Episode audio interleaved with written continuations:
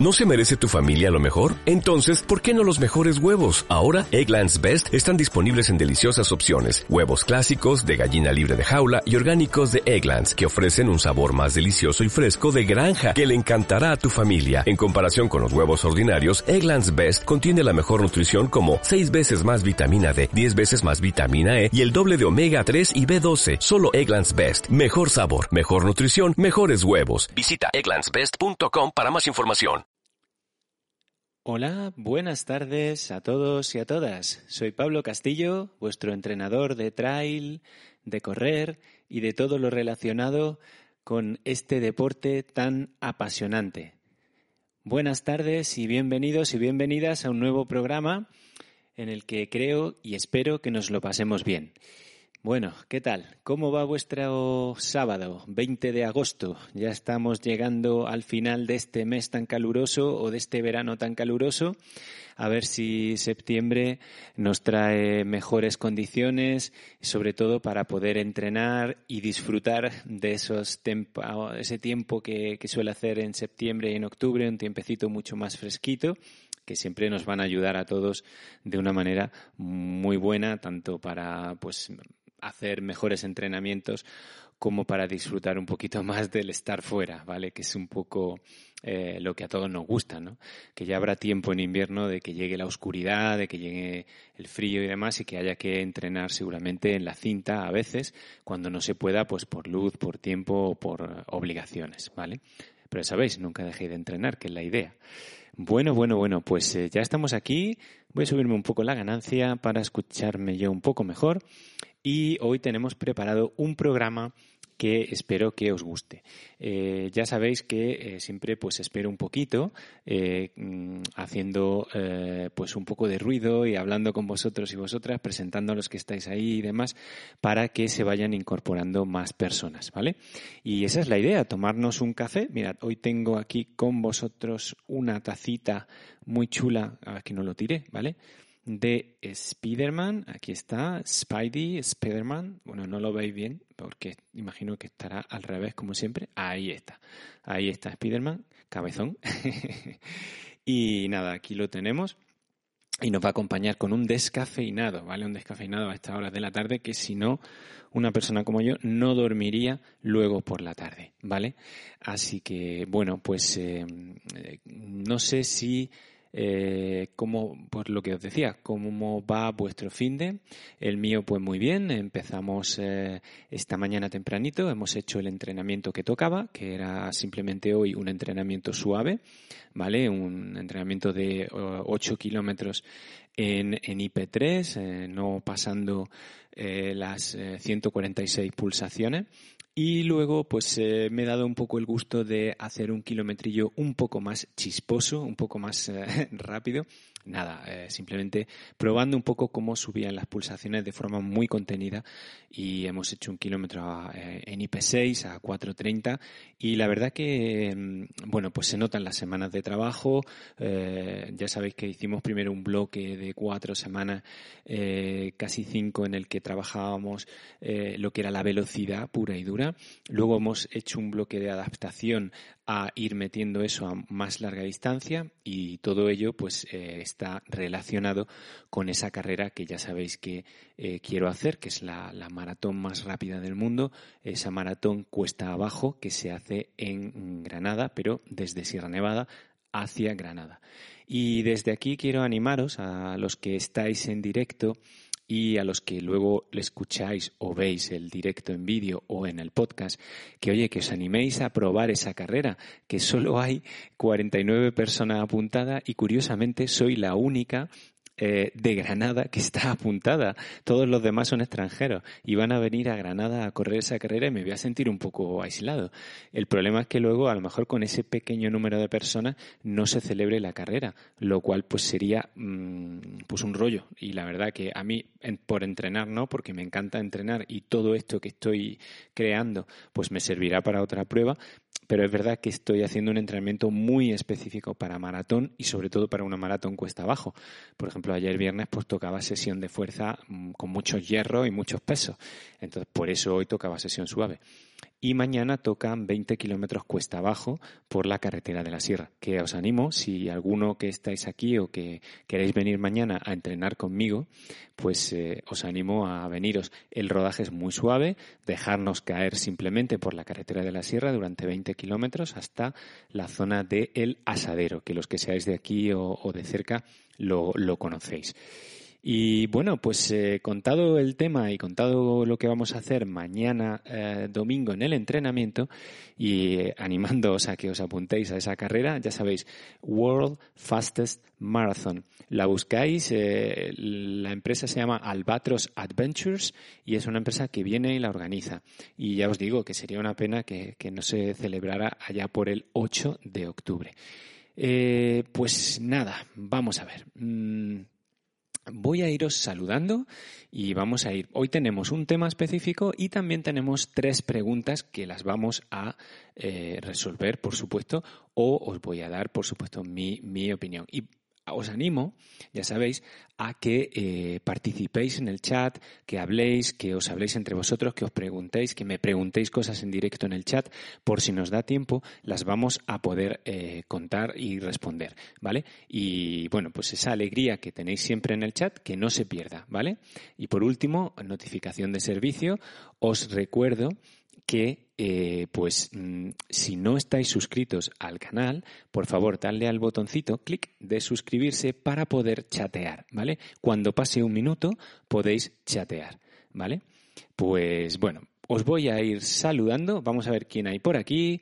Eh, Vikingo RI dice muy buenas tardes. Pues aquí está Vikingo, que no falta una. Eh, tenemos a María José PG que dice buenas tardes desde Sevilla, que a María José nos la conocemos y, creo que a Joaquín, me parece, que saludo para él. También tenemos a Gerson U que dice buenas tardes a todos. También tenemos a nuestro invitado de la semana pasada, a Héctor García Rodicio, que muy buenas dice, y que ha sacado un podcast muy interesante acerca también del entrenamiento polarizado, de aquello que hablamos con él y, demás, y que yo estuve hablando dos semanas acerca de ese entrenamiento polarizado. Pues echarle un vistazo a su podcast.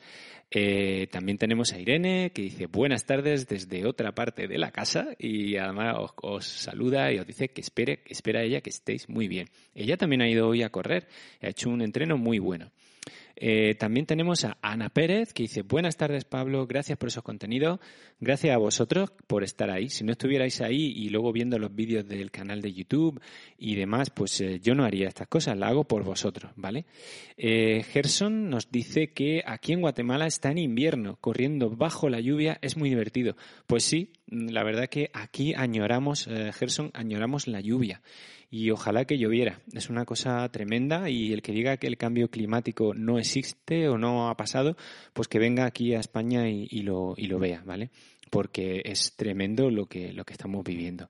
Eh, Pedro Canoa dice, buenas tardes. Eh, Pedro, tengo tu pregunta y la vamos a responder. No te preocupes, que para eso estamos. Que Pedro nos preguntó para, para hoy, pero lo hizo a través de uno de los comentarios del canal de YouTube, ¿vale? Y nos dice que a ver si se pasa ya el calor. También tenemos a Juan Franco que dice buenas tardes crack, de crack nada, aquí uno más como vosotros y vosotras que le da zapatillas a los pies y se ponen a correr y ya está, no es más, ¿vale? A lo mejor sí sé un poquito, pues por todo lo que he estudiado y por todo lo que practico y por llevar ya casi 40 años corriendo, pero no es otra cosa, ¿vale? Eh, Vikingo dice que está descansando las piernas. Adrián Martínez, buenas tardes Adrián, gracias por estar aquí. Y también tenemos a Antonio Sola, que dice, Pablo, esa carrera es café para muy cafeteros. Yo no me atrevería, no estoy preparado. Fuerza. Pues hombre, mm, al final no, no tiene muchos secretos. Si queréis luego hablamos de ella, pero al final es solo prepararse, ¿vale? y entrenar bien, entrenar con cabeza, trabajar la fuerza y disfrutarla. No, no tiene otra cosa, ¿vale? Eh, nos cuenta Héctor que bueno que mañana será durillo, aunque a ritmo fácil. Las bajadas son muy destructivas. Bueno, pues Héctor, mm, tengo unos papers por aquí que he leído eh, de investigaciones muy muy eh, novedosas que, mm, bueno, pues contradicen eso que comentas sobre las bajadas son muy destructivas. Pero hoy no es el tema. Otro día lo, lo hablaremos. Pero ya te digo, tengo los papers, si los quieres te los envío, ¿vale? Porque son estudios de laboratorio con corredores muy, muy eh, interesantes, ¿vale? Eh, nos dice María José que muy específica la carrera y lo entreno, me llama, pues, mm, pues ya te digo, anímate, que mola muchísimo. Carolina Martínez, que también está aquí, dice, buenas tardes, yo quisiera saber si estirar antes de correr es buena idea. He leído que no, gracias por todo. Pues lo voy a apuntar aquí, me lo pongo y luego lo comentamos, ¿vale? Eh, Gerson nos da mucho ánimo, dice mucho ánimo, disfruta el proceso y la competencia aún más que la disfrutes. Pues sí, al final esto es todo un proceso, Gerson, y a los demás os comento. Si no se hace la carrera al final, pues todos esos entrenos que me he llevado, me habré puesto fuerte, me habré puesto rápido y, nada más, es un proceso. Y luego, pues a lo mejor, pues digo, pues me apunto a la maratón de Sevilla o me apunto a donde sea. No, no, no es problema, hombre, me hace ilusión, no lo voy a mentir, pero ¿qué le vamos a hacer? Si no se puede, pues no se puede. Oye, yo no voy a controlar a una empresa, si le va bien, si no, pues nada. Eh, también tenemos aquí a Ana Retortillo, otra de nuestras ilustres eh, personas que siempre están estos sábados aquí. Se lo agradezco mucho, Ana. Eh, nos dice también María José. Ah, vale, que ellos tienen. Ah, tenéis la carrera de la Cueva del Gato en Benauján. Es una carrera muy bonita, o sea que disfrutarla la semana que viene. Tenemos también a, desde el norte eh, a Esther Buil, que aquí está, hoy por fin sí, dice, pues me alegro mucho Esther que estés por aquí. Eh, Irene está en el chat, así que podéis charlar tranquilamente hoy. Eh, y también tenemos a Fotosalva, que nos dice buenas tardes a todos. Y nada, pues María José charla con Irene. Bueno, pues ya que os he saludado a todos y a los que vayáis em, entrando ahora poco a poco, pues si dejáis eh, mensajes o lo que sea, yo os voy a ir contestando.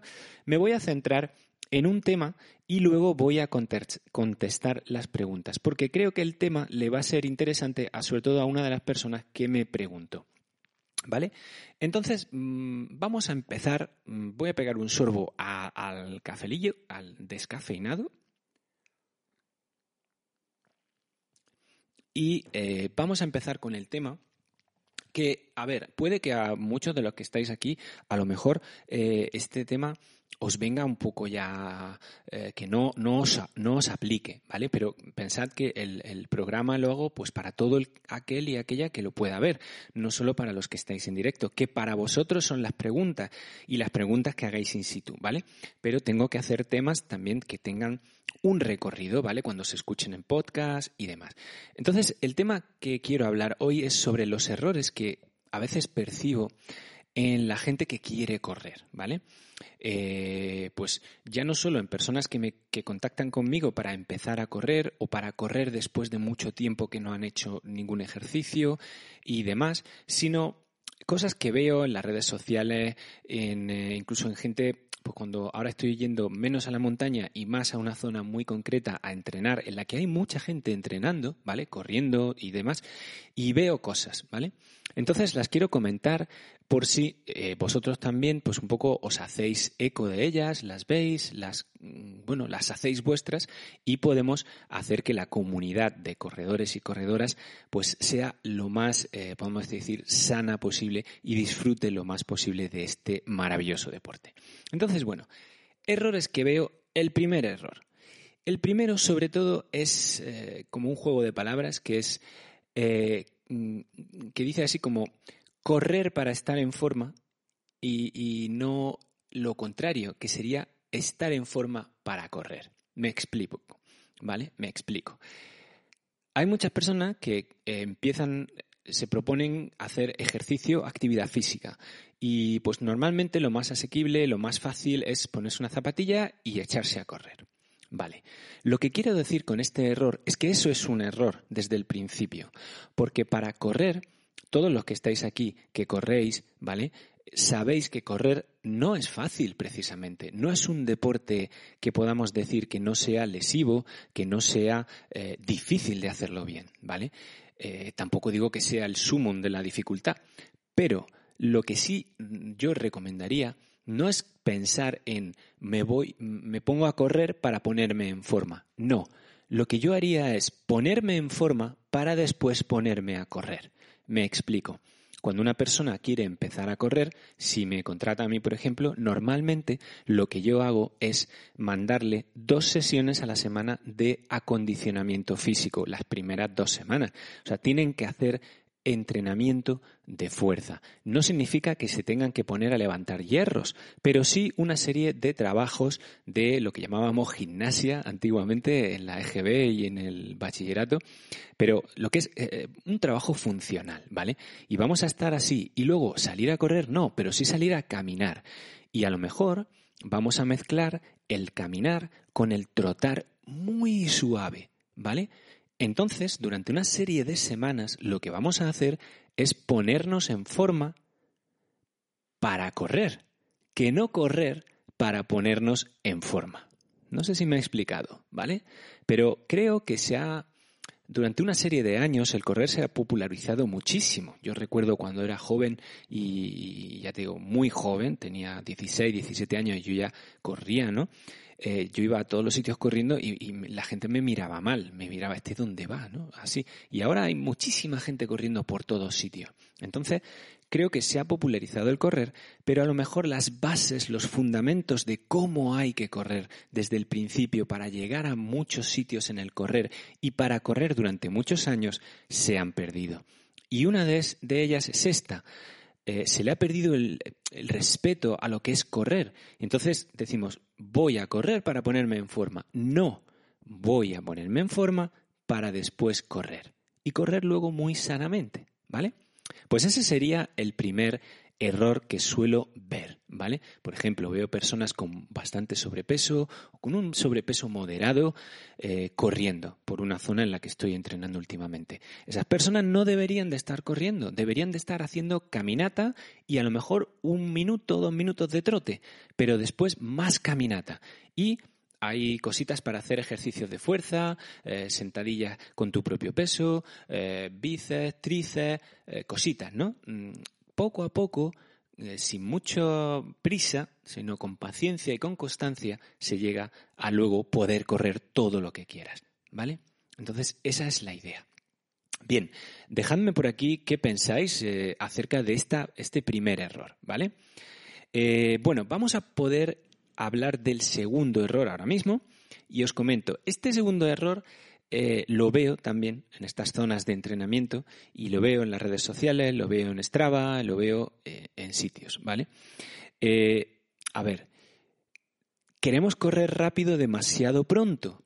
Esto va enlazado con estos programas que hemos hecho antes del entrenamiento polarizado, ¿vale? Y veo, pues eso, que mm, la gente lo que le gusta subir a Strava son los entrenamientos en los que se pone a ritmos altos. Eh, en, Instagram o en Facebook lo mismo. Es que he hecho eh, tres kilómetros a no sé cuánto, a tal o cual, he roto el PR de tal, he hecho mi Strava récord, mi no sé qué, mi no sé cuánto. Pero no suben los entrenamientos que pongo yo como el de hoy. Rodaje suave en IP3 tranquilamente a 5.30. Mm, chicos, es que correr rápido demasiado pronto hace que no prestemos atención a cada fase del proceso. Cada fase como el trabajo de fuerza, el trabajo de la técnica, el, trabajo del acondicionamiento físico, eh, el trabajo del disfrute de ver cómo cada semana, cada dos semanas, a las mismas pulsaciones te vas sintiendo un poquito más rápido. Todas esas cosas al final se olvidan y caemos en esa mm, carrera de la rata de tengo que ser más rápido que el vecino del quinto o tengo que ser más rápido que mis colegas con los que mm, corro en este entorno en el que suelo correr para, para entrenar, ¿vale? Entonces, por favor, no caigamos en este segundo error que es correr rápido demasiado pronto, ¿vale? Así que, por favor, tenedlo muy claro, ¿vale? Vamos a por ese tercer error que eh, este me atañe a mí personalmente, como entrenador, mejor dicho, profesionalmente, no personalmente, profesionalmente. Pero, por ejemplo, hoy lo he comentado, eh, estaba hablando cuando he terminado el entreno con un grupo de corredores y corredoras que estaba allí y he escuchado cómo alguno de ellos mm, pues decía eso, dice, pues yo estoy preparando tal carrera, no sé qué, porque me he bajado un plan que he encontrado, que tal y que cual. Eh, vamos a ver, Fijaros en los planes que encontráis por internet o en un libro, imaginaros, os compráis un libro, ¿Cómo correr tu mejor maratón? Vale. Mm, a ver, son planes generales. eh, en ningún caso esos planes han pensado en cómo eres tú o cómo soy yo como persona, cuáles son tus niveles de esfuerzo, cómo es tu corazón, cómo son tus pulsaciones, eh, cómo es tu día a día, tu trabajo, tu familia, o sea, todos esos condicionantes exógenos e, y los condicionantes endógenos que van a determinar cómo luego vamos a rendir a la hora de entrenar. Entonces, esos planes pueden ser eh, una guía, un acicate para ponerte en marcha, pero nunca puedes eh, creer que los planes estos de revistas, de internet, de tal, están hechos para ti, ni que están escritos en piedra. Entonces, dejarse llevar por ellos y menos por las sensaciones, tus propias sensaciones, es un error a muy corto plazo, porque empiezas con el plan y tan, tan, tan, tan, tan, y al final luego los planes nunca, ni siquiera cuando yo mando los entrenamientos a la gente, eh, yo asumo que siempre va a haber un grado de error, un grado de que no puedan cumplir toda la semana, porque la vida es compleja, porque nuestros días a día son complejos, son difíciles, y hay que lidiar con toda esa maraña de complejidad para a la vez meter el plan de entrenamiento. Entonces, por eso siempre digo, los planes de entrenamiento no están escritos en piedra y menos los planes que encontréis por ahí, que aunque parezca que son para vosotros, no lo son, ¿vale? Bien, otra, otro error, y, dejando vuestros comentarios, ¿vale? Que ahora los vamos a ver. Otro error que yo eh, veo eh, y mirad que, soy un flipado de mis relojes, que me encanta todo lo que encuentro en los relojes, todos los datos que me dan los coros, la plataforma, el último vídeo que os he subido de cómo crear entrenamientos en la plataforma de coros, el anterior que tenéis de cómo usarla, cómo sacarle partido. Eso a mí como entrenador, pero como corredor, me encanta ver mis datos. Pero antes que los datos, y creo que no podemos ser esclavos de ellos. Me explico. Antes de los datos hay que tener la sensación de conocerse a uno mismo o a una misma. Conocer qué es un IP3 para ti o para mí, qué es un IP6, qué sensación tengo yo a 4.30, qué sensación tengo a 5.30, qué son para mí ir a unas pulsaciones eh, pues, aeróbicas. Todo eso es al final un conocimiento interno que eh, no, mm, no te llega si solo estás pendiente de lo que te hace o te dice el reloj. ¿Vale? Si tú vas corriendo, imaginaros, si vais corriendo en un rodaje suave y tenéis que estar mirando el reloj para saber a qué ritmo vais o a qué pulsaciones vais, lo que a mí me está diciendo es que no vais suaves, porque estáis pendientes o estamos pendientes de ese eh, dato que nos tiene que dar y justificar que estamos corriendo suaves, ¿vale? Yo prefiero que el día que tengáis que correr suaves, digáis, pues me voy a dejar el reloj en casa porque voy a hacer un rodaje suave y sé lo que es un rodaje suave. ¿Vale? Por supuesto, a la gente que entrena conmigo, mm, no quiero que se dejen el reloj en casa, porque yo luego quiero ver el entrenamiento, quiero que se registre. Pero pues no lo miréis, no lo uséis. O sea, usad el reloj en los días eh, no lo uséis, quiero decir, no lo estéis mirando. Eh, registradlo, pero no lo miréis. Eh, sí que en los días que tengáis series, que tengáis cambios de ritmo, que esté programado el entrenamiento, entonces sí, pero no seamos esclavos de los datos de una manera tan que evita que nos conozcamos a nosotros y a nosotras mismas como corredores y corredoras, ¿vale? Eso mm, es, para mí, es el cuarto error que creo que es, eh, muy importante, ¿vale? No ser esclavo de los datos. Bien, ¿cómo vais por ahí? Vamos, nos, nos quedan todavía dos errores que, os quiero comentar, pero quiero ver vuestras. Eh, vamos a ver, ¿qué nos dicen por aquí? Nos dice, eh, María José dice totalmente de acuerdo, Pablo. Adrián Martínez dice, buenas, llevo un mes y medio realizando entrenamiento polarizado y me ha costado acostumbrarme, pero ya me va gustando. Pues claro, es que eh, la paciencia eh, y la constancia, y sobre todo si tienes que ir a un ritmo más despacio del que ibas antes, pues no es agradable, pero al final se le encuentra el punto. Y yo te animo a que no lo dejes y que te escuches el podcast anterior para ver esos condicionantes psicológicos eh, que te pueden ayudar a no abandonar este camino del entrenamiento polarizado, ¿vale? Eh, Fotosalva dice, totalmente de acuerdo con tu opinión, Pablo. El primer error lo veo a diario. Es que, es que no es difícil verlo, ¿eh? Es eh, que se ve muchísimo, se ve muchísimo. Eh, pues nos dice Héctor por aquí, dice, muy cierto, mm, se ve mucha gente con sobrepeso y con mala técnica corriendo. Ojalá caminar ganase mejor fama. Pues sí, si es por el monte o Nordic Walking, que implica el cuerpo superior, mejor todavía. Efectivamente, y aquí está Pedro Armenteros, que además es un especialista al que yo entreno, pero es un especialista de Nordic Walking. Y, bueno, y tiene muchísimas ventajas el Nordic Walking y mucho beneficio para el cuerpo. Eh, Carlengan, que está aquí, buenas tardes, Carlos, nos dice, para saber correr rápido hay que saber correr lento. Pues sí, pero no significa que, que, tengas que correr lento siempre. En el entrenamiento polarizado ya sabéis que si entrenáis eh, cinco días, pues cuatro van a ser lentos y uno va a ser muy fuerte. ¿Vale? O sea, no siempre hay que correr, pero es que el correr lento nos va a dar unas adaptaciones, una base aeróbica que poco a poco hace que seamos más efectivos a esas mismas bajas pulsaciones, ¿vale? Eh, yo, mira, por ejemplo, hoy estaba a 144 pulsaciones. Hace tres semanas, a 144 pulsaciones, yo iba a una media de 5.30, 5.25, ¿vale? Hoy creo recordar que he salido a las mismas pulsaciones, en el mismo sitio, a la misma hora, ¿vale? Intentando replicar los momentos, me ha salido a 5.13, ¿vale? Y hoy no me he tomado nada diferente, ni me he puesto zapatillas diferentes, todo era exactamente igual. Esa es la evolución. Esa es la evolución. Poco a poco. Os hablo de tres semanas, pero claro, pensad ya las semanas, los meses que llevo entrenando en este, eh, bueno, yo casi toda la vida así, pero eh, eh, en este ciclo, podemos decir, hacia la maratón. Entonces, eso es lo que funciona. Ir poco a poco, con constancia, y cuando toca fuerte, es fuerte pero no ir todos los días fuerte y cuando toque fuerte voy como un poco mm, que no tengo más gas. Que sí, que me creo que he hecho un entrenamiento fuerte, pero no es verdad, porque no he dado todo lo que podría dar ya que estoy muy cansado, ¿vale? Nos dice por aquí Clara que eh, me hace mucha ilusión que esté aquí Clara, que está de viaje, por vacaciones y demás, que nos dice, cuando es suave, es suave. Pues por supuesto, Clara, es que es así y tú lo estás notando y lo estás viendo. O sea que me alegro y, disfruta de esa torre de pizza y de todos esos sitios tan bonitos.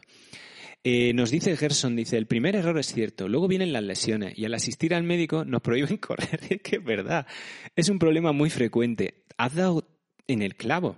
Muchos médicos te dicen, no corra, eh, pare usted de hacer no sé qué, pare de no sé cuánto, lo cual es un error, porque pararse es la muerte.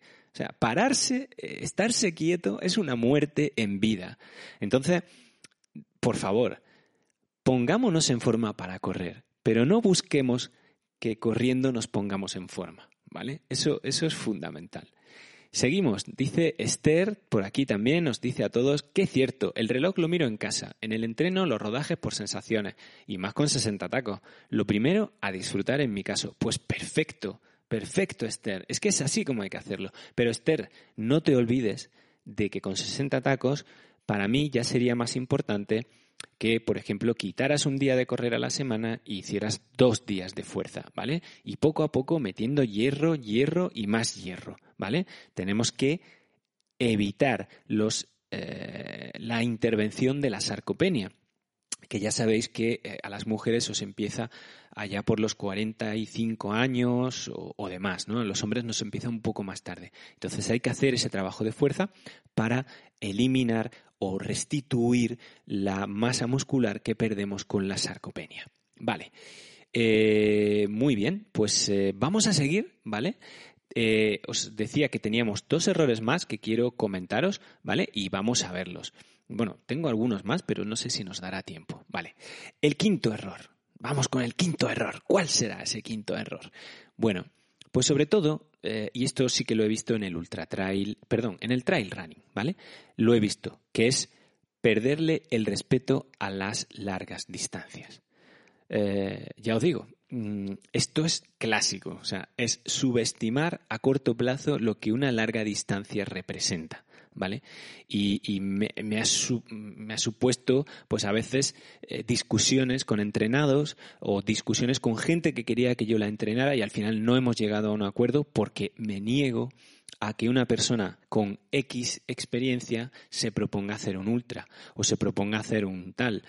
No se debe hacer así. O sea, mm, al final, como os decía, se puede hablar mucho de correr, se puede hablar de muchas teorías, de muchas cosas, pero al final el correr es paciencia y constancia. Y por supuesto, disfrutar del proceso. Correr es un proceso. Siempre queremos estar en ese punto de ser el mejor o la mejor corredora que podamos en cada momento. Pero ese mejor corredor que está aquí y esa persona que está aquí, que se propone llegar a ese punto, lo que tiene que vivir es el proceso que hay en medio. Ese proceso es esa constancia, esa paciencia y ese método de entrenamiento que hay que seguir un poquito, poco a poco, disfrutándolo, pero a rajatabla y no eh, queriendo pasar etapas antes de tiempo. ¿Cuánta gente hay que hace mm, años empezó en el trail running conmigo y ahora han desaparecido? Ya no quieren ni correr. Algunos es que no, hacen ni un solo deporte. Otros lo han abandonado. Otros han acabado asqueados. Se metieron muy rápido en el tema de los ultras y, y además ultras hacerlos a muerte, como si no hubiera un mañana. Todos somos Kilian. Y ese es el problema, chicos y chicas, que al final nuestros cuerpos dicen, se acabó y empiezas a darle de comer al sistema parasimpático y el sistema parasimpático dice, pues aquí hemos llegado, se acabó, se te quito, te quito las ganas de hacer nada y pasa. Entonces, no le perdamos el respeto a la larga distancia. Y lo mismo pasa con el asfalto. Eh, a ver, si tú todavía no te encuentras cómodo con un 10K o con una media maratón, ¿por qué tienes que hacer una maratón? No tienes que hacerla. O sea, hay miles de carreras de 10K, de 5K, bueno, de 5K hay muy poquitas, pero de 10K y demás, para disfrutar, para bregarte, para ser un corredor o una corredora sólidos, ¿vale? Con experiencia, con muchos kilómetros en vuestras piernas. Que eso es al final lo que nos mejora. Correr y correr mucho. Pero para poder correr mucho hay que recuperarse bien, por lo cual no hay que hacer estridencias que día tras día nos machaquen y no nos dejen correr al día siguiente, ¿vale? Entonces es importante, por favor, no le perdáis el respeto a la distancia, ¿vale? Bien, vamos a por el sexto, sexto error. A ver qué os parece. Eh, este a veces me, a mí nunca me ha pasado, pero bueno, después de la ultra a veces te queda un poco chof, un poco cansado y, y te suele pasar, ¿no? Pero es el entrenar solo cuando uno está motivado. O sea, solo entreno cuando me apetece. Eh, eso al final no va a ningún sitio, porque para conseguir algo en esto eh, eh, necesitamos pues esos te, te un poquito, descansas, te estreses un poquito, descansas. Y así vamos progresando. Si hoy voy a entrenar, mañana no, pasado tampoco, pasado voy porque mis amigos van, luego no voy, luego tal, al final no generamos disciplina, no generamos compromiso. Y de esto hace que al final solo entrenemos de forma puntual. Y eso no es entrenar, eso son salidas puntuales para hacer actividad física que normalmente no te llevan a nada y sobre todo pueden llevarte a una lesión. Entonces intentemos ser metódicos. No significa que haya que correr cinco, seis o siete días a la semana, para nada. Si tu plan es de tres días y dos días de fuerza, pues ciñete a tu plan. Si tu plan es de cuatro días, pues inténtalo, tus cuatro días. Pero no seas una veleta que eso, pues hoy me apetece y salgo. Mañana no. Hoy como me he comido una tableta de chocolate, pues entonces me pego una tripota y me hago 20 kilómetros. Y lo he visto, ¿eh? Lo he visto. Entonces, chicos y chicas, seamos mm, más eh, busquemos en el correr que nos ayude a ser constantes, a ser disciplinados, a ser más metódicos. Fijaros qué de beneficios nos trae el correr. No solo nos pone en forma, no solo nos hace disfrutar, no solo nos hace que nos dé unas endorfinas tremendas cuando terminemos, sino que también nos ayuda a ser disciplinados, constantes y metódicos. Fijaros, es que correr es maravilloso si lo hacemos bien, ¿vale? Vamos con eh, la séptima, que ya la hemos hablado, pero sobre todo lo que veo es, a veces me pasa, que hay gente que me contrata eh, y el mínimo que yo les pido para contratar son tres meses y, hay gente que en tres meses quiere ver resultados que no se consiguen ni en un año. ¿Vale? Entonces, seamos pacientes, entendamos que el correr requiere de nuestro cuerpo de unas adaptaciones que se van haciendo poco a poco, que se van, eh, nuestro cuerpo se va transformando poco a poco y necesita no solo que corramos y que hagamos trabajo de fuerza, sino también que descansemos y que le demos tiempo a que eso genere todas esas adaptaciones en nuestro cuerpo poco a poco. Esto no se hace en dos meses, no se hace en tres meses, ¿vale? Entonces las preparaciones eh, normalmente suelen ser de años, ¿vale? No digo que haya que tardar un año en preparar algo, pero normalmente las preparaciones suelen ser de 12, de 15, de 20 semanas, ¿vale? 20 semanas son casi la mitad de un año. ¿eh? Entonces, tengamos paciencia. Veamos el correr como un proceso. No lo veamos como allí está el objetivo y mi objetivo es solo ese 10K a tal y tal y tal. No, disfruta del proceso de cada día, de cada entrenamiento, mm, vívelo con, con humildad, con paciencia, con buena disposición y, y de esa forma el día de la carrera, si es que llega y demás, será una fiesta, una fiesta para disfrutar todo ese camino que has vivido. Pero al final lo que vamos a vivir es el camino, porque la carrera solo será un recuerdo, pero el camino es lo que nos ha transformado como personas. Entonces, creo que ahí tenemos que tener el punto de foco, ¿vale? En esa paciencia. Y bueno, por, por último, ¿vale? Por último, eh, quiero eh, hablar del octavo error que suelo ver, que eh, mm, lo veo sobre todo cuando la gente ya está bastante fina, bastante en forma y están corriendo muy bien. Y a veces pasa que nos venimos muy arriba, y a todos nos ha pasado, no, yo soy el primero que me ha pasado. Nos venimos demasiado arriba. Al venirnos demasiado arriba, no respetamos los descansos, nos creemos invencibles, eh, vemos que el entrenamiento polarizado o los rodajes suaves eh, no son ya importantes porque somos capaces de correr a ritmos muy altos con poco, mm, con poco esfuerzo. Entonces, efectivamente, nos venimos arriba. Y ese venirnos arriba puede ser una, un arma de muy doble filo. Así que conforme vayáis ganando forma, conforme más fuertes estéis, tenemos que ser más aplicados si cabe. Tenemos que ser más serios y más ajustados a nuestro plan y no salirnos del mismo. Por supuesto, habrá que ajustar ritmos, habrá que ajustar eh, frecuencias cardíacas, etcétera, etcétera. Pero no nos vengamos arriba y creamos que, ah, como estoy tan fuerte, no sé qué, pues mañana voy a tal y pasado voy a cual y tal. Ah, pero si yo antes entrenaba eh, seis semanas con un día entero de descanso, pues como estoy tan fuerte puedo entrenar siete, perdón, seis días con un día de descanso. Pues mañana, esta semana ya entreno siete días, porque si es que como recupero también no necesito descansar, ¿no? y al final llegan los problemas. Entonces, fijaros, la humildad es fundamental para correr, porque hay que ser humilde para correr suave y hay que ser más humilde todavía para ser capaz de correr muy rápido y tener en cuenta que eso solo hay que usarlo en unos momentos determinados y que por supuesto no eres mejor persona que otra porque corras más rápido que otra, ¿vale? Por supuesto, eso es fundamental. Así que, bueno, pues estos eran esos ocho errores que creo que están ahí, que a todos alguno más o menos nos ha pasado, pero que los veo, que en las redes sobre todo se ven mucho, que en las, eh, bueno, pues las redes mm, parece que animan ¿no? a, que eso pase y, bueno, pues me gustaría que el correr, que como bien ha dicho Foto Salva por aquí, es una forma de vida, para mí Yo soy Pablo Castillo y muchas veces me dicen, ¿y tú quién eres? No sé qué. Pues soy Pablo Castillo y, soy marido, soy padre, eh, soy entrenador y soy corredor. Y es algo que me define como persona. Soy corredor.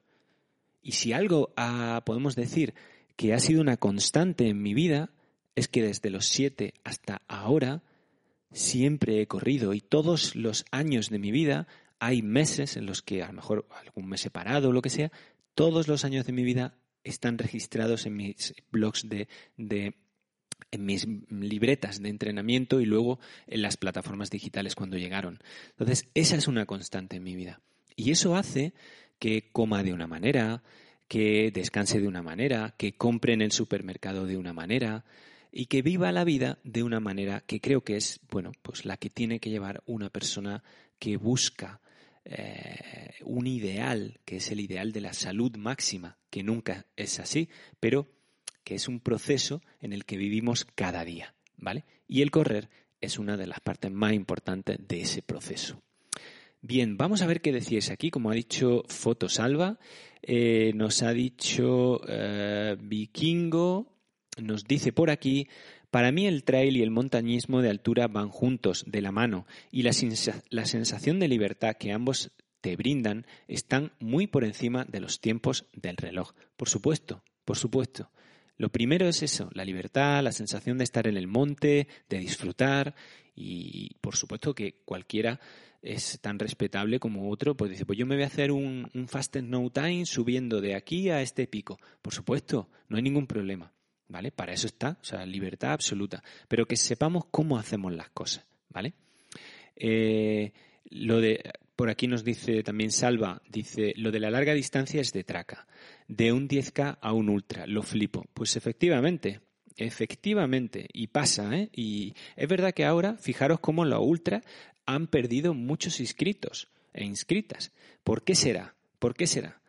¿Por qué era que hace antes de la pandemia los ultras no había manera de coger plaza y ahora sobran plaza en todos los ultras?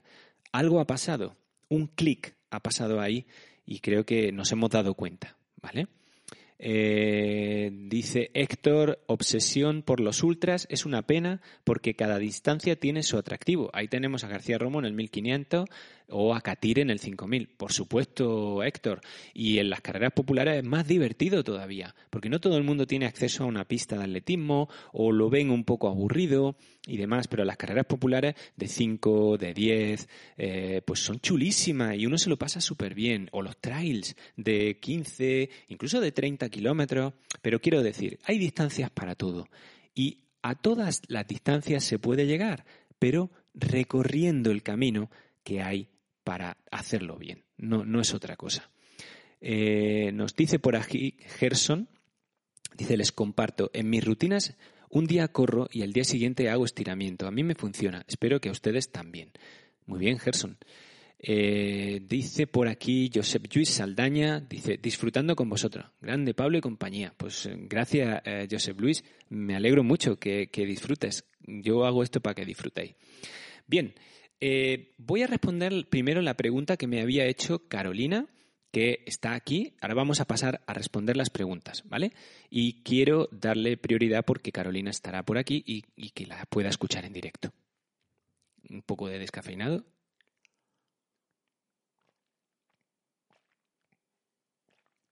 Bueno, nos dice Carolina.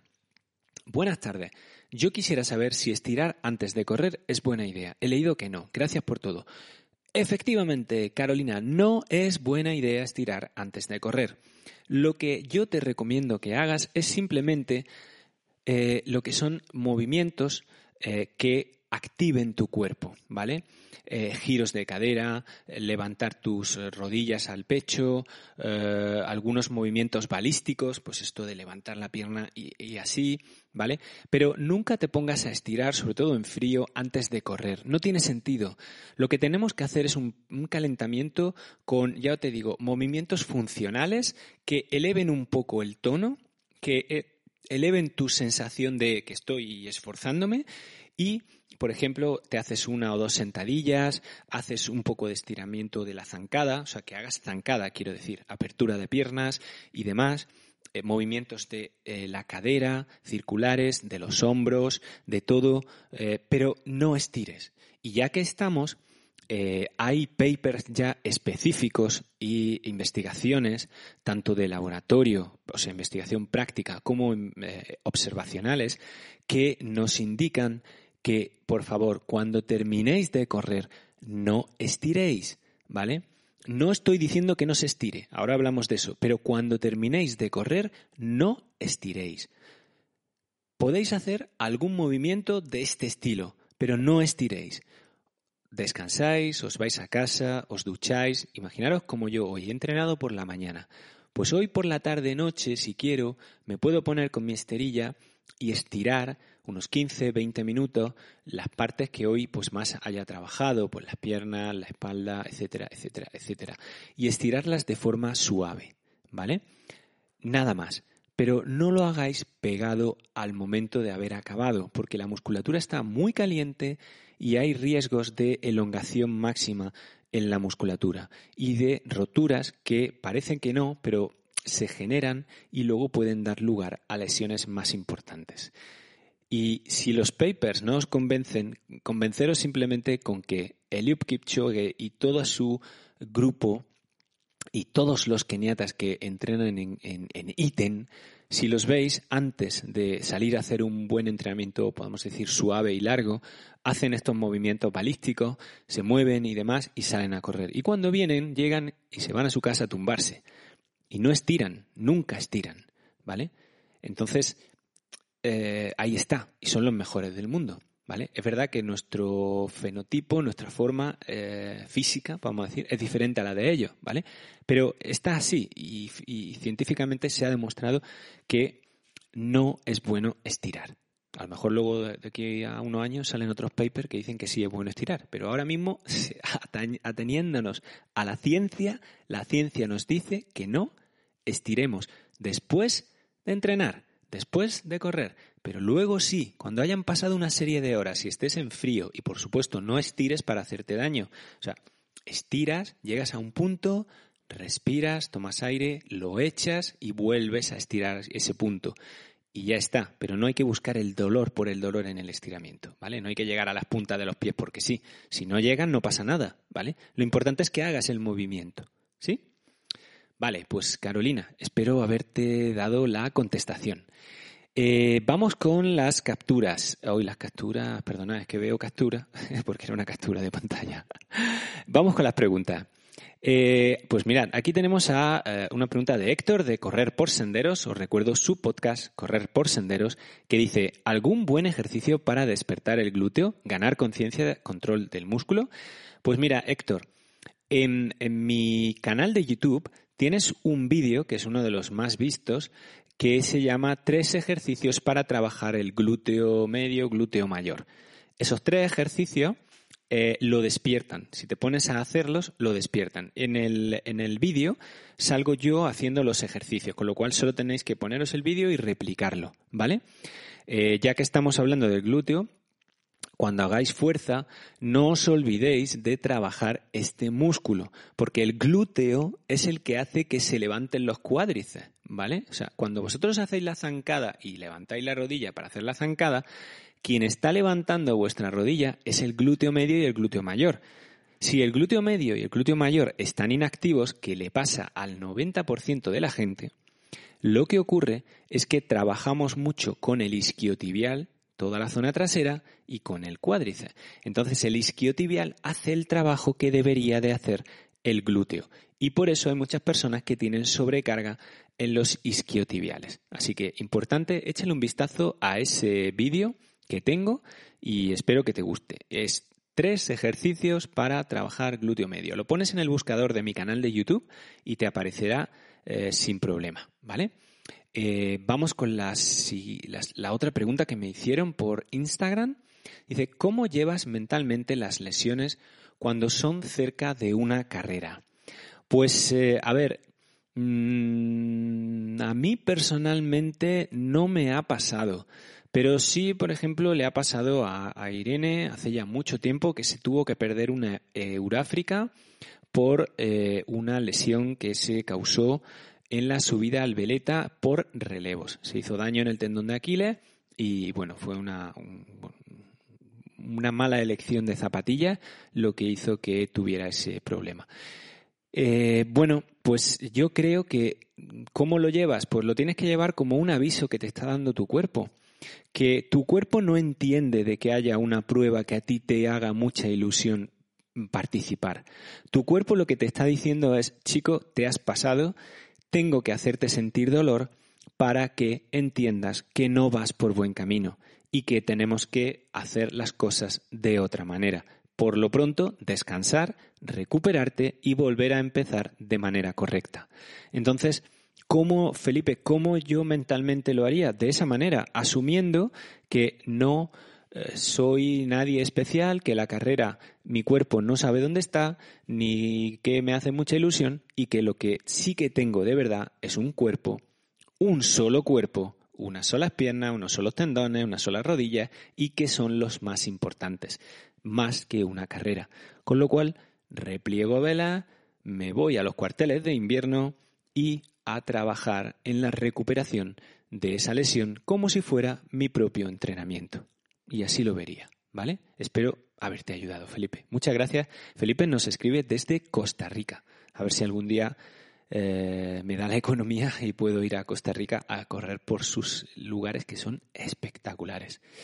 Bueno, y tenemos aquí una pregunta que nos hizo eh, Pedro eh, Canoa, que nos la hizo a través de, de YouTube. Y él nos decía eh, creo que las, algunas de las, eh, ¿cómo se dicen? Las, eh, mm, las, las preguntas, o sea, los errores de los que hemos hablado estaban relacionados con lo que nos dice Pedro, ¿no? Nos dice Pedro por aquí, dice, bueno, Pablo Castillo, muchas gracias, no sé qué, no sé qué, nos dice, ¿cómo se producen las adaptaciones cardíacas en una persona que comienza a, correr en sus 40? ¿Realmente un corazón de esa edad puede generar cambios significativos? Perdón por preguntar por aquí. Para nada, perdón, porque ya te digo que me podéis preguntar por donde sea. Luego es cuestión de que me aviséis y que yo lo vea, ¿vale? Pero mm, mm, fijaros, o sea, nos dice Pedro que como mm, si un corazón cuando empiezas a correr a través de, o sea, a partir de los 40 es capaz de adaptarse, ¿vale? Por supuesto que sí, Pedro.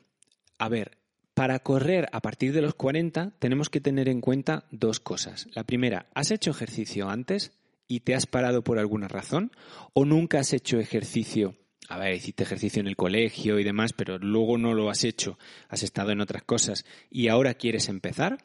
Entonces, eh, como es una edad determinada, los 40, en la que puede que haya surgido algo, puede que pueda empezar a surgir alguna patología, alguna cosa por el estilo de vida, pues lo primero es irse a una prueba de esfuerzo, a un reconocimiento médico y que eh, pues los doctores, eh, las doctoras nos digan, pues mire usted, usted está bien de todo y puede empezar un proceso o un programa de entrenamiento para correr. Bien.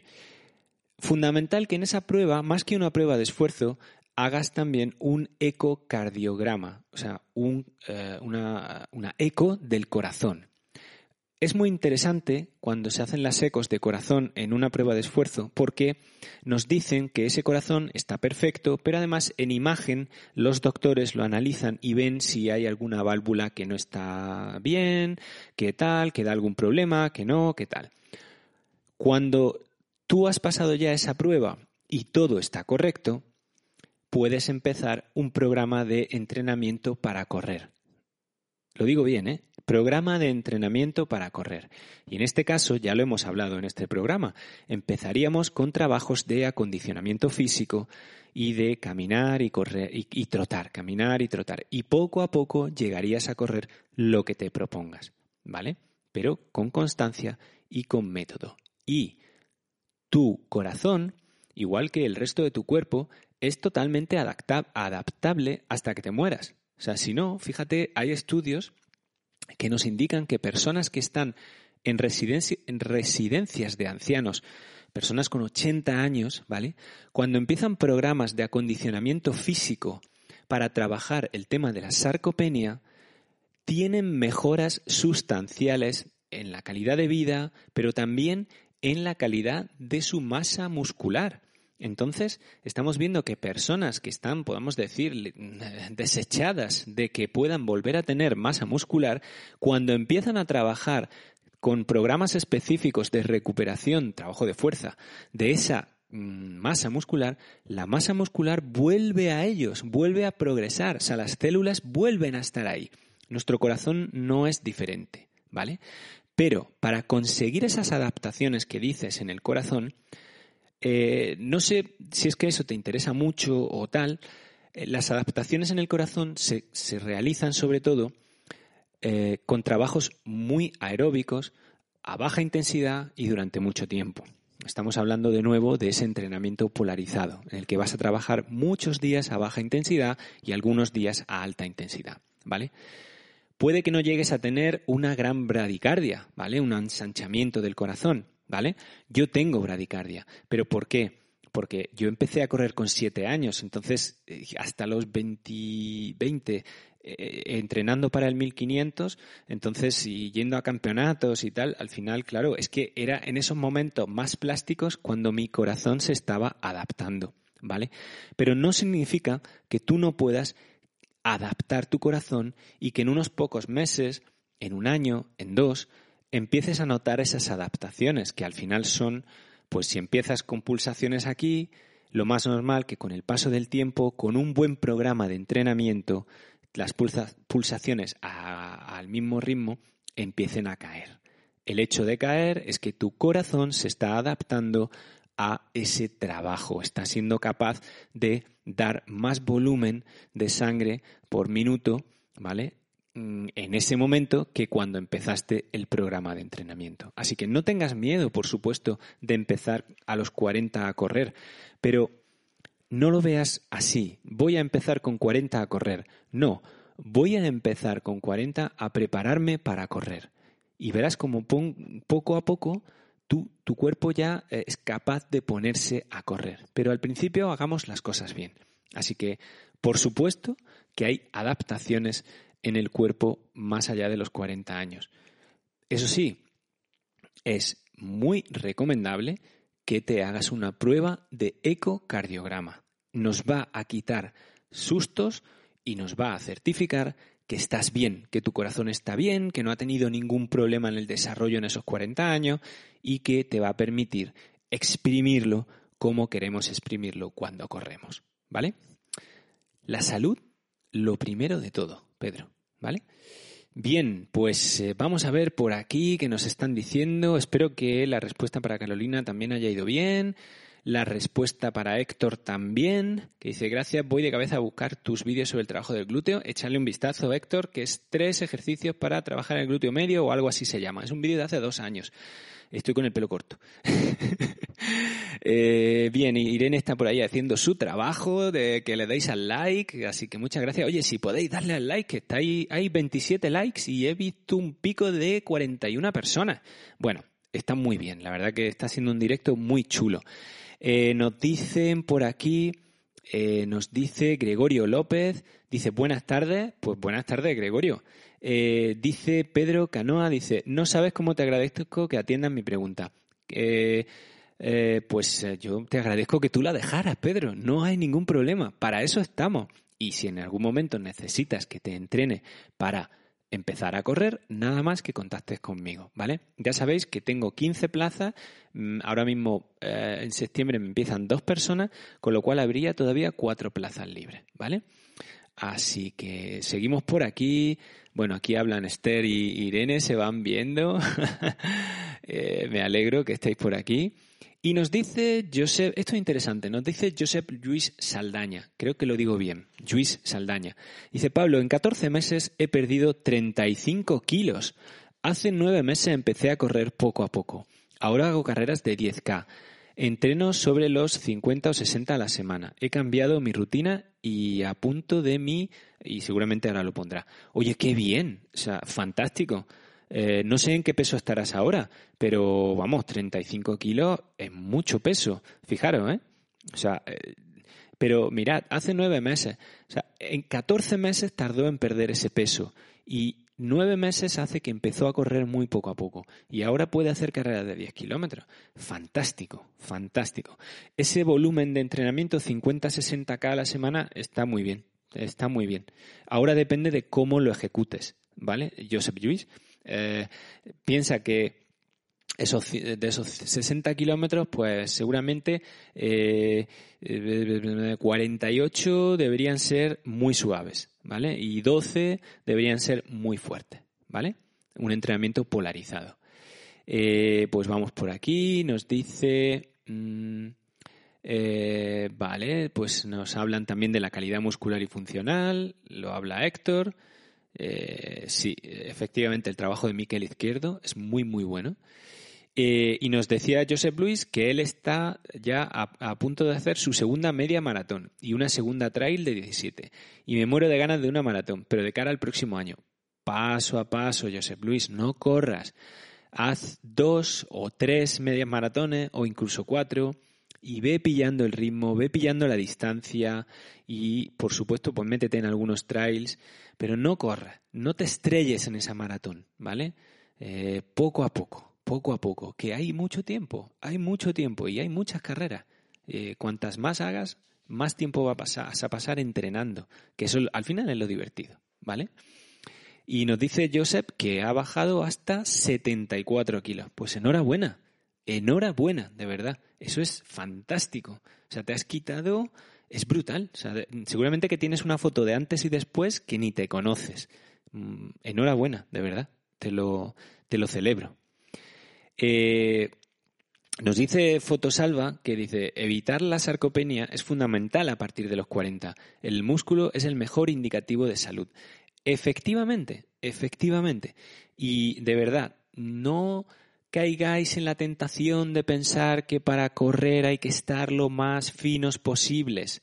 No, por favor, no caigáis en eso. Por supuesto que cuando corres y haces fuerza, al final te pones fino y fina, pero no caigáis en esos eh, adelgazamientos inútiles en los que se pierde masa muscular por perderla, que luego cuando llegamos a los cuarenta y pico años empezamos a perderla de por sí por el deterioro funcional de nuestro cuerpo a una media de un 5% anual y que tenemos que hacer trabajo para conservarla. Entonces, ya os digo, fundamental el trabajo de fuerza, de una fuerza funcional, pero con hierros, ¿eh? poco a poco subiendo la carga.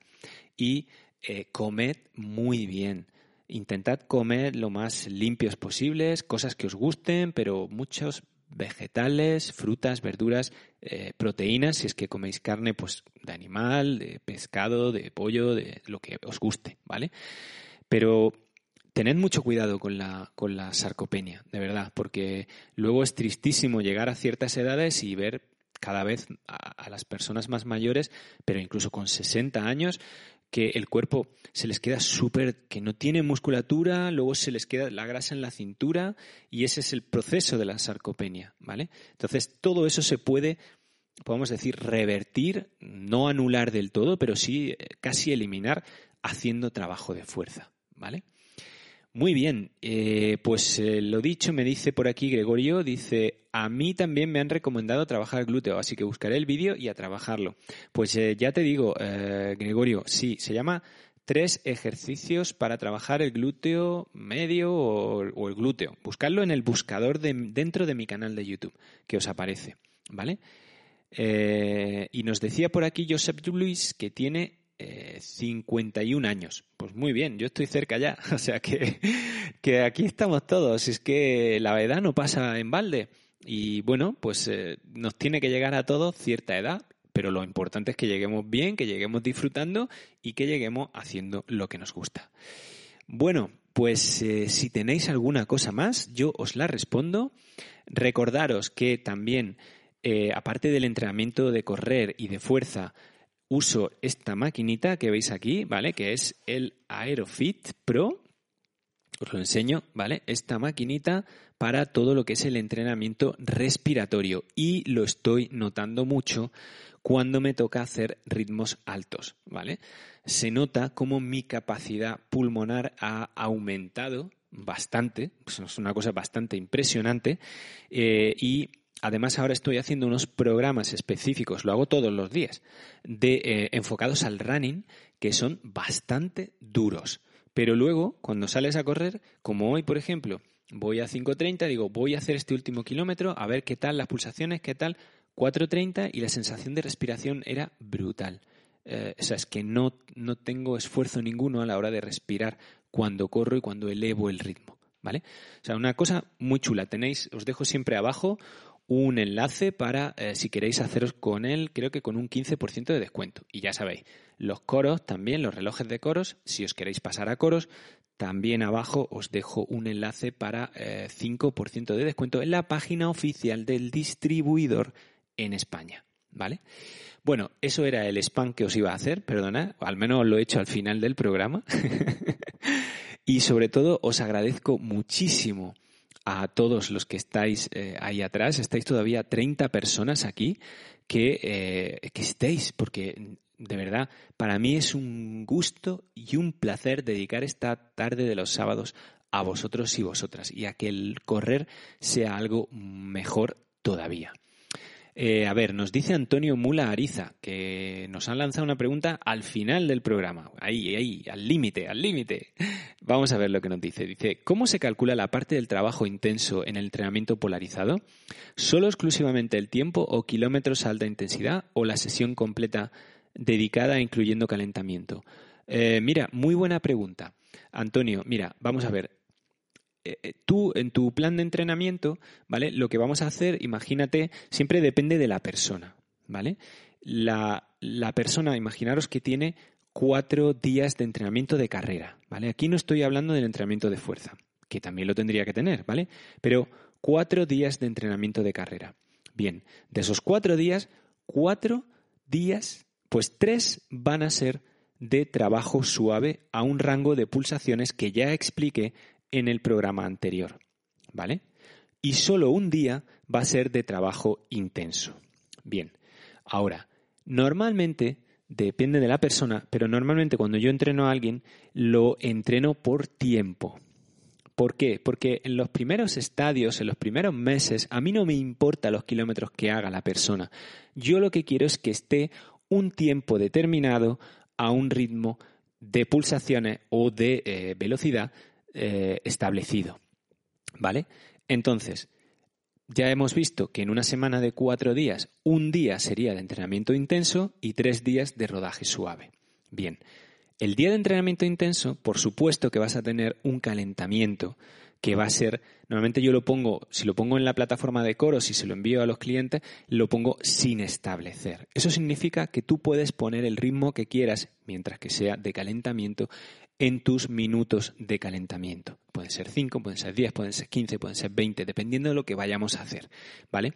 Y luego la sesión puede ser una sesión de tempo run, puede ser una sesión de series, puede ser una sesión de intervalos, puede ser de farlek, puede ser de cuestas arriba, o sea, cambios en cuesta, sesión simplemente de cambios. Es lo que vamos a contar como tiempo de alta intensidad durante ese bloque de cuatro días en la semana. O sea, el tiempo de la sesión específico de la alta intensidad. Así es como lo calculo yo para eh, trabajar tanto conmigo como con mis clientes o como con Irene, ¿vale?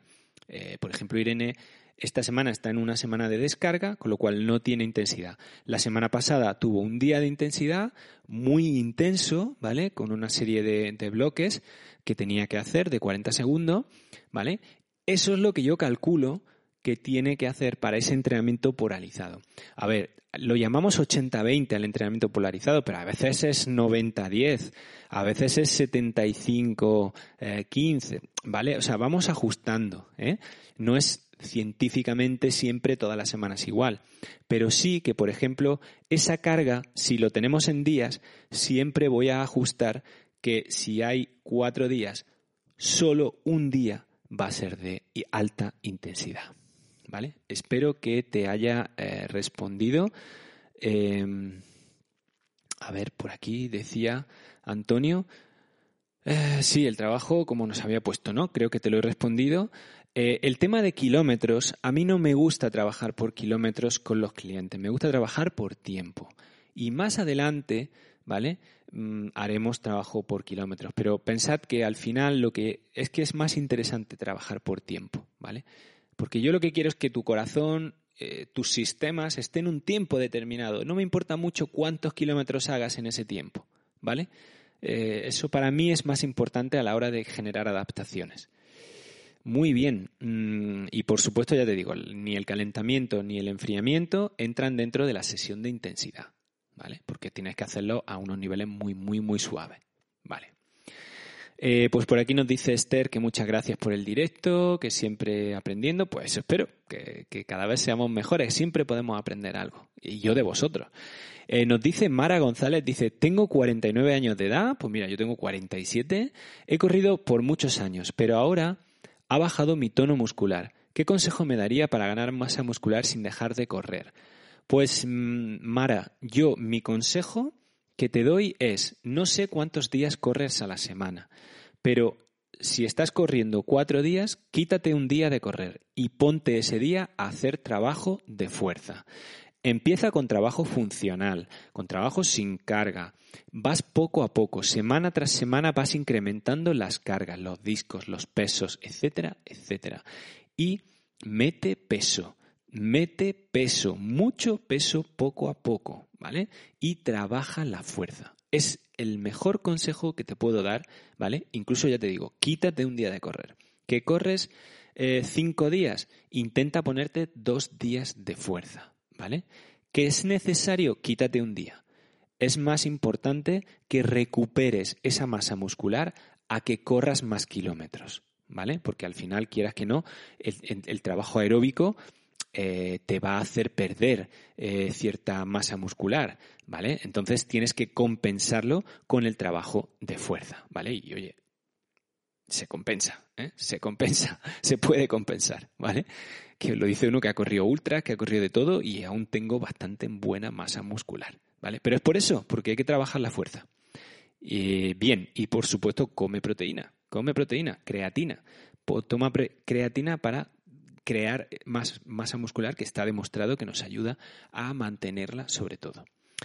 Eh, María José nos dice, gracias a ti, bueno, no sé qué, por hacer consejo. Muy bien, gracias María José, os lo agradezco mucho. A ver si voy a la maratón de Sevilla. Si me quitan la de aquí, pues iré a la de Sevilla y os veo por allí. Eh, nos dice Josep Luis, eh, gracias por el programa, nos vemos la próxima semana. Brutal lo que se aprende, pues gracias a vosotros y no dejéis de ver los vídeos que hago entre medias, ¿vale? Que ya os digo, mm, echarle un vistazo, compartirlo, ayudarnos a llegar a esos 10.000 eh, suscriptores, a ver si llegamos antes de la Navidad. Antonio Mula nos da las gracias, pues yo os lo agradezco de verdad a vosotros. Pedro también nos dice gran programa cada semana, aprendo algo. Eh, gracias a ti, Pedro, de verdad, por, estar ahí, por mandarme las impresiones de tus entrenamientos cada día. Me encanta que hagas eso, la verdad. Eh, nos dice Pedro, es un contenido muy bueno, gracias por todo. Pues ya aquí estamos, Pedro, para lo que necesites. Eh, Ana Pérez dice, gracias por estos contenidos, son muy de valorar. Además, todos deberíamos entender que esto es trabajo y lo que haces por nosotros. Hombre, si queréis colaborar, ya sabéis que tenéis ahí el botoncito de los super thanks, que podéis donar si queréis algo para un café, para tomarme otro café luego. Podéis siempre donar. Antiguamente, cuando hacíamos los live talks, eh, gente de Sudamérica, a muchos días, eh, y de Latinoamérica, pues donaba te daba el botoncito y nos donaba un euro, dos euros y los dejaban ahí puestos. Así que eso, la verdad que es trabajo, pero mm, trabajo me gusta mucho hacerlo. La verdad es que me encanta. Eh, Fotos Alba nos da las gracias también. Eh, Ana Pérez nos dice que espero que muchos se animen a entrenar contigo. Yo acabo de ser mamá, en el futuro volveré a correr. Pues muy bien. Acabas de ser mamá. Busca toda aquella información y que hay, que hay mucha sobre el trabajo de fuerza que podéis hacer las mamás muy poquito a poco, recién, eh, recién habiendo sido mamás. Verás cómo se puede hacer y ponerte súper en forma y además aprovechar una cosa que le pasa a casi todas las mamás cuando son mamás, que es que eh, tienen eh, un entorno hormonal que hace que durante una serie de meses tengan una ventaja competitiva bastante importante a la hora de correr. ¿Vale? O sea que investiga eso porque es muy, muy interesante y ya te digo, conozco algunas cuantas mamás que después de ser mamás eh, han hecho carreras espectaculares. Eh, pues nada, Mario nos dice, pues sí, gracias por todo, crack, pues lo que tú quieras, Mario, aquí estamos. Eh, Vikingo nos manda y nos da feliz fin de semana. Skoll, me encanta eso. Mara González dice muchas gracias, así lo haré, enhorabuena. Y Héctor eh, dice, hablando de los 10.000 suscriptores, un día sería interesante hablar de las famosas 10.000 horas que ponen de manifiesto la importancia de la constancia por encima del talento. Bueno, a ver, eh, Héctor, lo de las 10.000 horas de, de, eh, haber entrenado o demás, yo creo que sí, que yo puedo entrenar todo lo que queráis. Yo tengo lo que tengo y el talento que tengo, podemos decir el talento genético que tengo, eh, por muchísimo entreno que yo le meta, no lo voy a mejorar. Y eso eh, es una verdad como un templo. Eh, esto no quiero que desanime a nadie, pero sí yo quiero que, esto se quede claro. O sea, mm, que este chico vikingo, el noruego que está haciendo esas carreras tan espectaculares en los europeos, ganando el 1500, ganando el 5000, poniéndole cara a los keniatas, eh, mm, destrozándolos en la pista y corriendo con esa facilidad, no lo dudéis, tiene un componente genético que se lo ha encontrado, que se ha nacido con él. Por supuesto que lleva trabajando desde niño, que no ha dejado de entrenar, pero tampoco dejan de entrenar Mario Guerrero, ni todos los otros, ni Ignacio Fontes, ni el, inglés que quedó segundo. No, no, no, no, no. Esos también entrenan a los mismos niveles, a los mismos ritmos, con la misma intensidad, pero al final, Kilian hay uno. Eh, Joker Ross Rosen, el, noruego, hay uno. Eh, y así en todos los deportes. Y luego a nuestros niveles también existe lo mismo por muchísimas horas que tú le metas, por muchísima eh, entrenamiento a muy, muy buena eh, metodología, con muy buena planificación, con muy buena alimentación.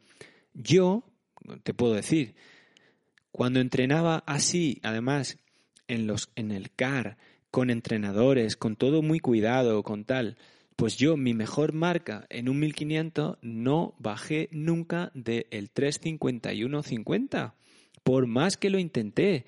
Y si con 19 años yo no era capaz de bajar de eso, sabías que no ibas a estar en el top de el 1500 en España, que ibas a estar muy arriba, pero siempre en un sexto, en un séptimo, en un octavo lugar. Por más que entrenara, por más que hiciera 20-400 con un minuto de recuperación en las pistas, daba igual yo tengo una genética que no puedo transformar, ni con 10.000 ni con 20.000 horas. Y eso lo creo firmemente. Y otro ejemplo es Irene. Irene ha podido entrenar lo que, vamos, la he llevado al detalle. Irene lo ha hecho todo al detalle, al máximo. Es, es metódica, concienzuda, paciente. Y tiene su límite físico. Y ese límite físico lo podemos superar un poquito con el entrenamiento, pero nunca vamos a conseguir que Irene gane un campeonato de España de 5.000 metros. Por más que ella quiera, ni con las 10.000 horas, ni con 20.000. Al final, como bien acabáis de decir en el tal, hay que disfrutar del camino y disfrutar de lo que tenemos. Pero también hay que ser conscientes de que la genética nos determina muchísimo. Y esa genética hace que seamos capaces de hacer ciertas cosas y que no seamos capaces de hacer ciertas otras. Pero eso no nos tiene que frenar. Pero sí nos tiene que dar claro y decir que no tenemos que llegar al punto de obsesionarnos y decir que todo se puede conseguir con muchísimo entreno, con muchísima constancia y con muchísimo eh, esfuerzo y metodología y pain. No es verdad. No es verdad la condición genética es clave para ser un buen corredor o una buena corredora. Punto. Punto. Y no hay otra. Podéis buscar estudios, podéis buscar lo que queráis. Los grandes corredores y grandes corredoras lo son porque miráis su VO2 max y desde que son muy jóvenes tienen un VO2 max disparado. disparado, Kilian tiene 90 y pico. O sea, vale que si tú tienes 90 y pico y no entrenas, pues, pues te, te, quedas en el sofá, como, como cualquiera. Pero si te dedicas a eso desde joven y lo haces bien, lo haces metódico, te conviertes en un superclase. Luego están los clases y luego están las personas normales, ¿vale? Entonces, los superclases son pocos, pero ahí están. O sea, Eliud Kipchoge solo hay uno. Solo hay uno. Es que es así. Y por más que los que están a su alrededor entrenen, entrenen, entrenen, no van a ser capaces de hacer lo que hizo Eliud, ni lo que hace Kilian, ni lo que está haciendo ahora este noruego, en el 1500 y en el 5000. Entonces, mm, esa es mi opinión acerca de las 10.000 horas de práctica. Por supuesto, con esas 10.000 horas te vas a volver fantásticamente bueno. Yo, dentro de mi rango, pues seré lo mejor posible, Irene será la mejor posible, tú serás el mejor posible de lo que tú puedas lograr, pero no puedes ir más allá de tu genética. Y la genética nos condiciona directamente, y hay un dato muy efectivo, que es el VO2 max. O sea, tú vas a una prueba de fuerza y te dicen, tú tienes 60, tú tienes 45, tú tienes 50, Kilian tiene 99. Ya está, no hay más, no hay más.